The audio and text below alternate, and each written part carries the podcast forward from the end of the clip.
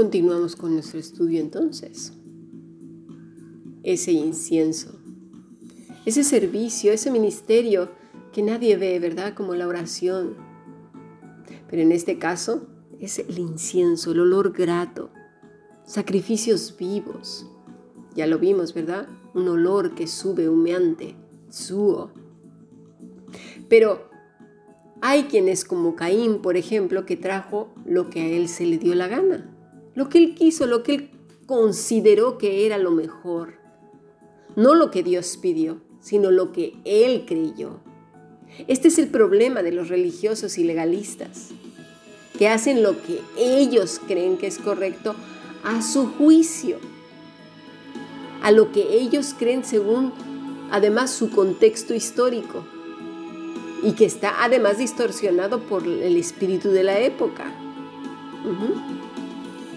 No creen en la sencillez de las escrituras y de lo que Dios está pidiendo, sino hacen las cosas a su juicio, conforme a su arrogancia. Y esto es lo que leemos en Jeremías 6. Estaban haciendo lo que se les daba la gana. ¿Para qué quería Dios ese incienso tan caro? Al final de cuentas, si, si van a traer algo, que sea lo que Dios ha pedido. Porque es algo que se trae con cuidado, con amor, con dedicación. Y es justo lo que a Él le agrada, no otra cosa. Me recuerda a los niños, sí, o a, aquellos hijos que le regalan quizás, voy a poner un ejemplo, a la madre un sillón súper cómodo, de esta, ya no de vinipiel, de piel suave, con la altura justa, ¿verdad? Que te sientas y sientes que te hundes ahí en él y hasta te masajea con la altura exacta. ¿Y sabes para qué? Para ponerlo en su habitación, en su escritorio. Y curioso, es un sillón gamer para poder jugar sus juegos. Regalando un regalo para que él se sienta bien, creyendo que va a engañar a su mamá. Y eso es exactamente lo que hacemos con Dios. Haciendo cosas para sentirnos nosotros bien, creyendo que vamos a engañar al Señor. Veamos eh, del mismo este, capítulo 6 de Jeremías, el versículo 21, dice, Por tanto, Jehová dice esto, He aquí yo pongo a este pueblo tropiezos, y caerán en ellos los padres y los hijos juntamente, el vecino y su compañero. Todos perecerán. La disciplina de Dios. Mira, la palabra para tropiezo es mikshol, ¿Te has preguntado cuántas veces has tropezado con la misma piedra? ¿Sí? Y no aprendemos. Y decimos, ay, yo no entiendo esto, siempre me pasa lo mismo. Qué mala suerte, siempre me tropiezo con la misma piedra. Es que de verdad unos nacen con estrella y otros estrellados. Yo soy el estrellado. No aprendemos, ¿verdad? Qué mala cabeza. No hemos entendido nada, no hemos aprendido nada. No nos hemos detenido a pensar cuántas veces tendremos que tropezar para, para aprender y preguntar, Señor, ¿qué es lo que no he terminado de entender? ¿Qué es lo que no termino de comprender porque no lo veo bien?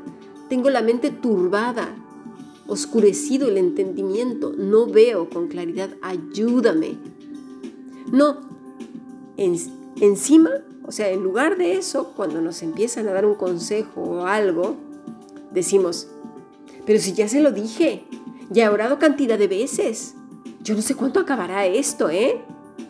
Además, si ya le pedí perdón, pues, ¿qué quiere? ¿Qué quiere el Señor? ¿Me quiere aniquilar o qué? ¿Te fijas las maneras? No hay humildad, no hay quebranto de corazón, no hay deseo de aprender, de que se quite eso de, la venda de los ojos. No hemos aprendido nada. Encima hacemos culpable a Dios. Vamos con exigencias. Eso es no aprender nada. Mikshol, obstáculo, estrago, ruina, viene de la derivación kashal, tambalear, debido a la debilidad de las piernas, debilidad debilidad, derribar. Menos mal que el Señor nos debilita las piernas, porque si no, madre mía, superaríamos a Satanás en mucho. Somos de verdad y encima decimos que Dios tiene la culpa, que es injusto. Somos tosudos, no aprendemos, no caemos en tierra.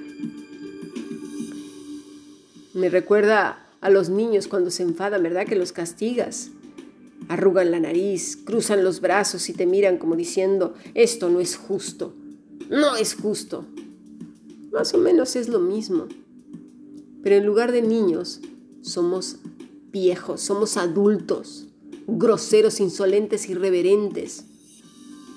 Pero también somos responsables de nuestros delitos. No vamos a ser juzgados como niños. No nos vemos graciosos con esas caritas de que tienen los pequeños, al contrario, rostros endurecidos por la amargura, viejos y amargados.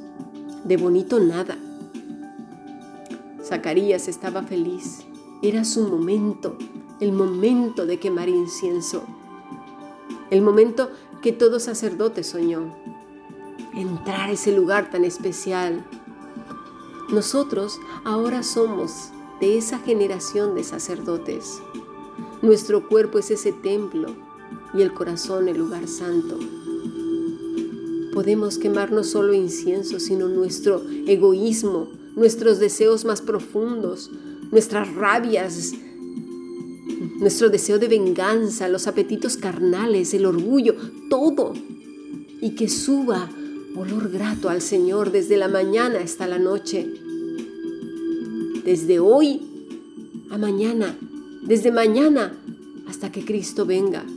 La vida del creyente es una que humea y que no deja el olor de las especies de Sheba, sino su propia vida. Se viste de Cristo. Es un honor y un privilegio humear donde quiera que vaya. ¿Por qué? Porque la gente percibirá el olor grato del Salvador. No habrá falta, ¿verdad?, de, de querer ser una estrella, ni andar como una metralleta eh, diciendo versículos, ni ensayar eh, papeles para vernos santos, ni andar gritando en las plazas, arrepentidos, como si fuéramos Juan el Bautista. No, no. El cristiano es un perfume. No, habrá, no, no, no hará falta hacer teatro y un espectáculo en los centros de reunión no, será necesario, cuando digo de Juan el Bautista, es hacernos pasar por él. A eso me refiero. No, es tan delicado como un humo que sube perfumado, ¿verdad?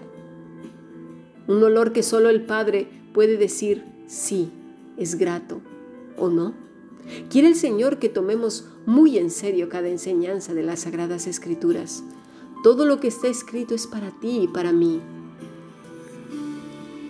El pecado, una vez que comienza su camino, si no lo paramos enseguida, llega un momento que pensarás, mira, mira lo que te digo, que estás arrullando un gatito, cuando en realidad es una rata enorme, llena de rabia, lista para devorarte. Dice Jeremías 11:11, por tanto, así dicho Jehová, he aquí, yo traigo sobre ellos mal del que no podrán salir, y clamarán a mí, y no los oiré.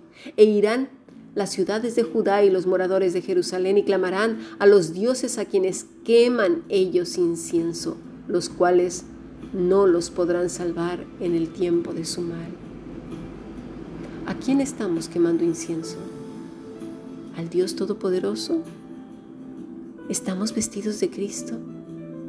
O de nuestro orgullo, arrogancia, religiosidad, temores. ¿Qué? Es un tiempo de análisis.